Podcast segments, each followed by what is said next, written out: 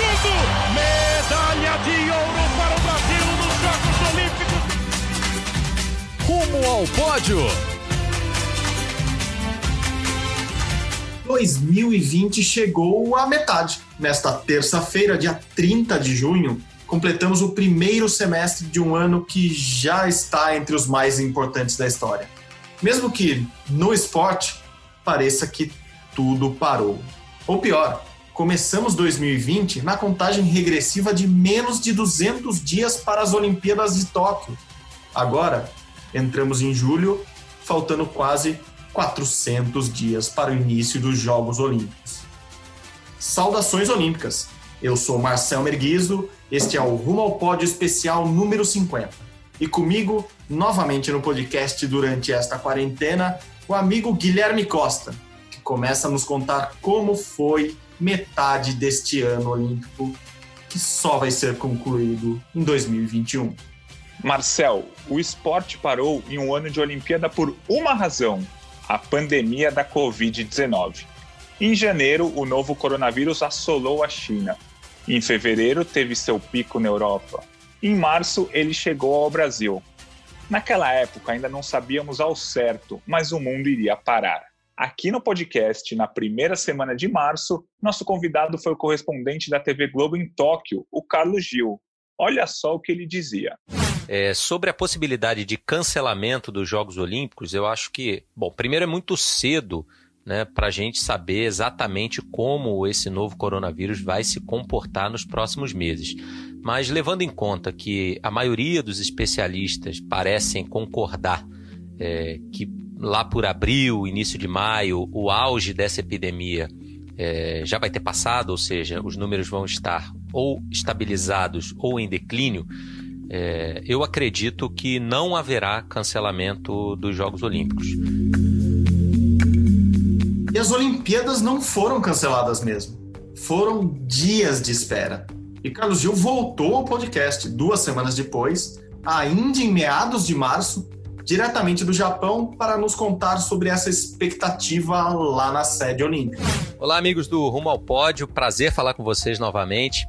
É, desde o último bate-papo que a gente teve, acho que a situação se deteriorou, né? É, não exatamente aqui no Japão, o Japão até está conseguindo lidar com o novo coronavírus, assim como outros países da Ásia, é, de uma maneira agora um pouco menos tensa, né? Já, os números já indicam uma curva uh, estabilizada ou até descendente. Só que a situação no resto do mundo se tornou muito complicada e, e, ao mesmo tempo, a situação dos Jogos Olímpicos também, a cada dia que passa, se torna mais indefinida. A gente já vê alguns movimentos internacionais contrários à realização dos Jogos Olímpicos na data marcada, ainda que o governo japonês e até o momento o Comitê Olímpico Internacional também uh, insistam na tentativa até, uh, quando for possível, né, da manutenção dos Jogos para a mesma data. Mas não houve alternativa. Pela primeira vez na história, uma Olimpíada foi adiada. No dia 24 de março, o Comitê Olímpico Internacional oficializou que já era aguardado. Não teremos Jogos Olímpicos de Tóquio em 2020. As Olimpíadas ficaram para 2021. Numa decisão que não tem precedentes na história, o Comitê Olímpico Internacional transferiu para o ano que vem os Jogos de Tóquio. Mas antes mesmo de as Olimpíadas serem oficialmente adiadas, começaram os cancelamentos. O Mundial Indoor de Atletismo, que aconteceria na China, foi a primeira grande competição a ser desmarcada. Depois veio o adiamento do Mundial de Tênis de Mesa. E aí começou o efeito dominó. Uma a uma, competição a competição, acabou sendo retirada do calendário. E os eventos previstos para março, abril e maio não aconteceram. Até que em meados de junho, algumas modalidades começaram a voltar. E cheias de protocolos de segurança para garantir que a saúde de todos os envolvidos fosse garantida.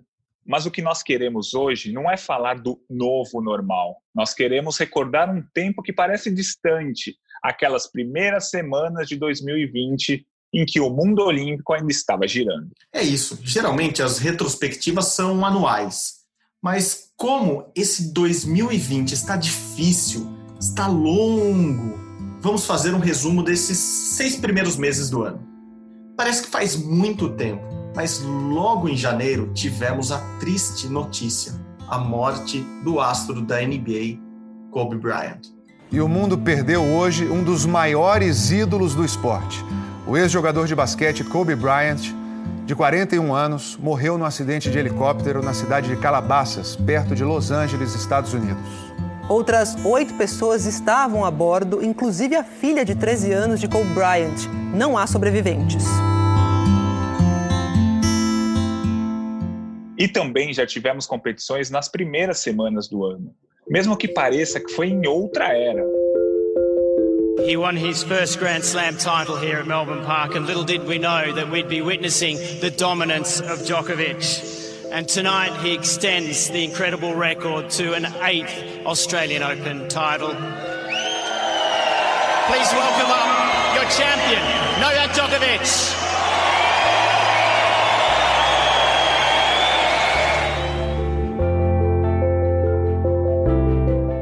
Começou com um grande nome como destaque: Novak Djokovic.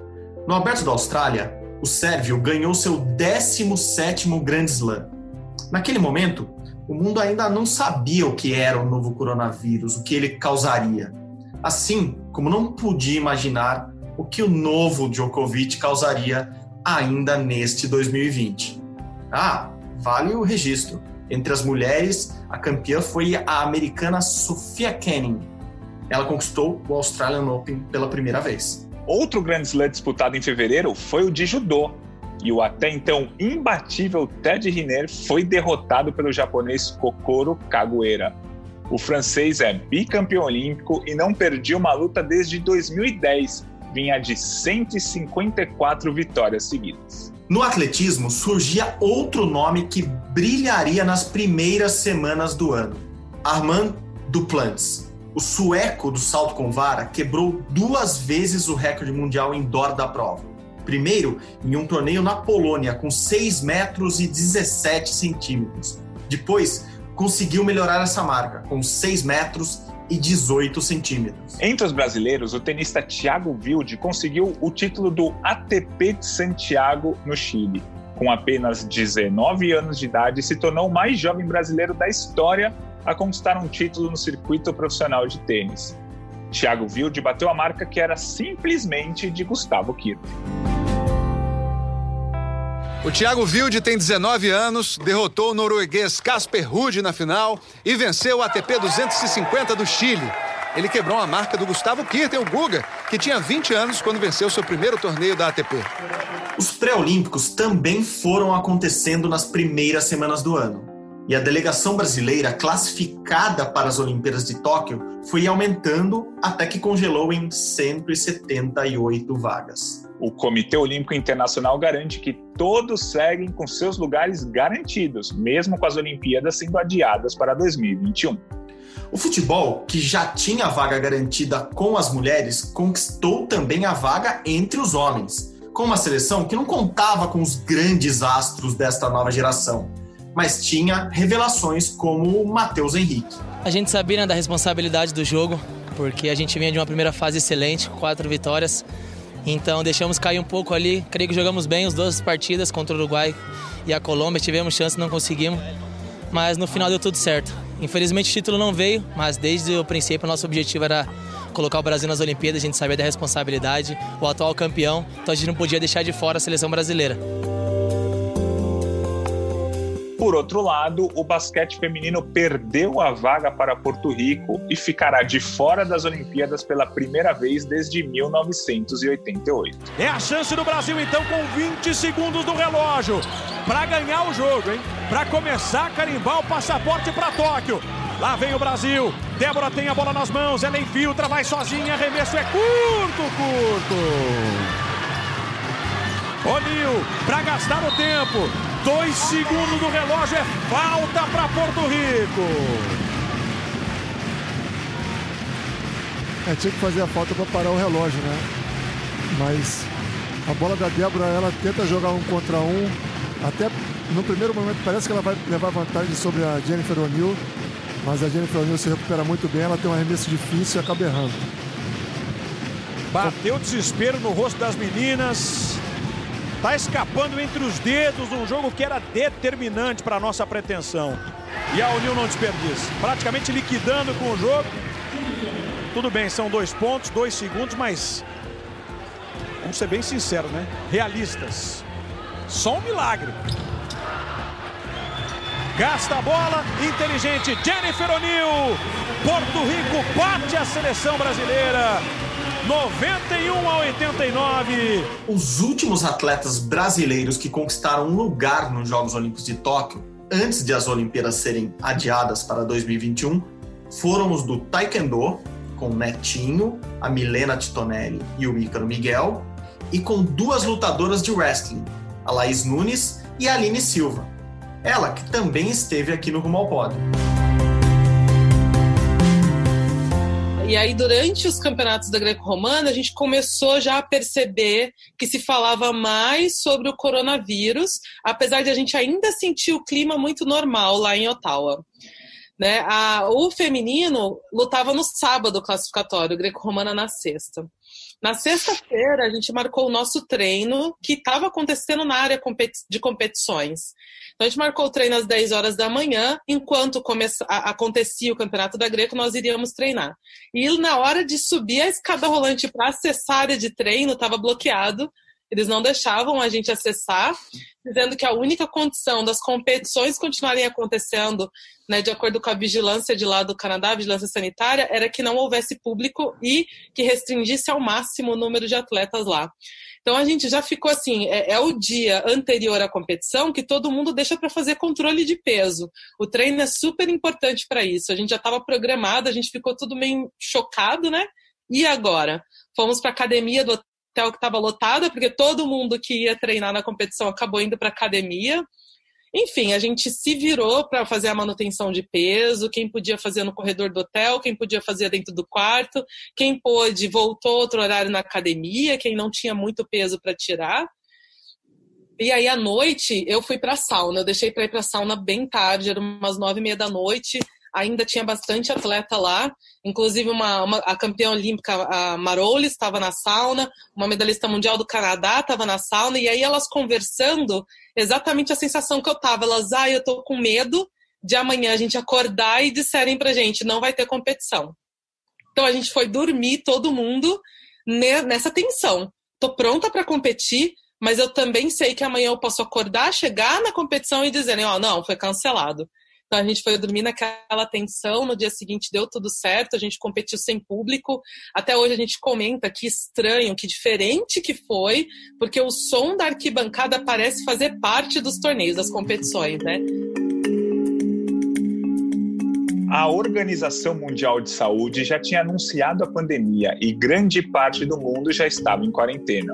Álcool gel, abdominal na sala, máscara, flexão no quarto, aquele treinão online, os filhos utilizados como halteres. Tudo novo.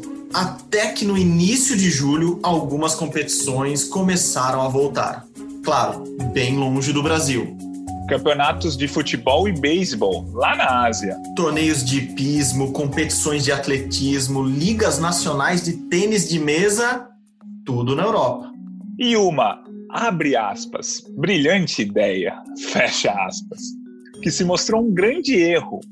Um torneio de tênis realizado na Sérvia, organizado pelo líder do ranking mundial, Novak Djokovic. Arquibancadas lotadas, evento com crianças, festa com música e dança até o chão, até o fim da madrugada. Ninguém de máscara, sem distanciamento social algum. O resultado?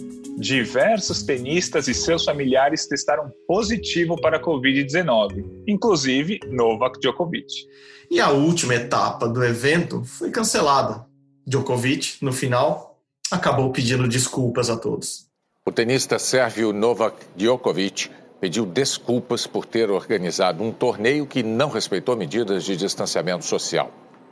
Ele está infectado enquadra a ilusão de normalidade. Milhares de torcedores, distanciamento nenhum. Mãos sem luvas se cumprimentavam, nesse caso, um sinal de desrespeito. Alguns dos melhores tenistas do mundo estavam ali em Zadar, na Croácia, a convite do sérvio Novak Djokovic. A fundação dele organizou o Adria Tour, uma série de torneios de exibição com a intenção de arrecadar dinheiro para causas sociais, mas sem nenhuma preocupação com a pandemia de Covid-19. Em março, a Associação dos Tenistas Profissionais, a ATP, suspendeu todas as competições oficiais até agosto por causa do coronavírus. Mesmo assim, o número um do mundo promoveu torneios com direito a um baile sem máscaras e camisas. Nos últimos dias, a Covid-19 bateu a porta.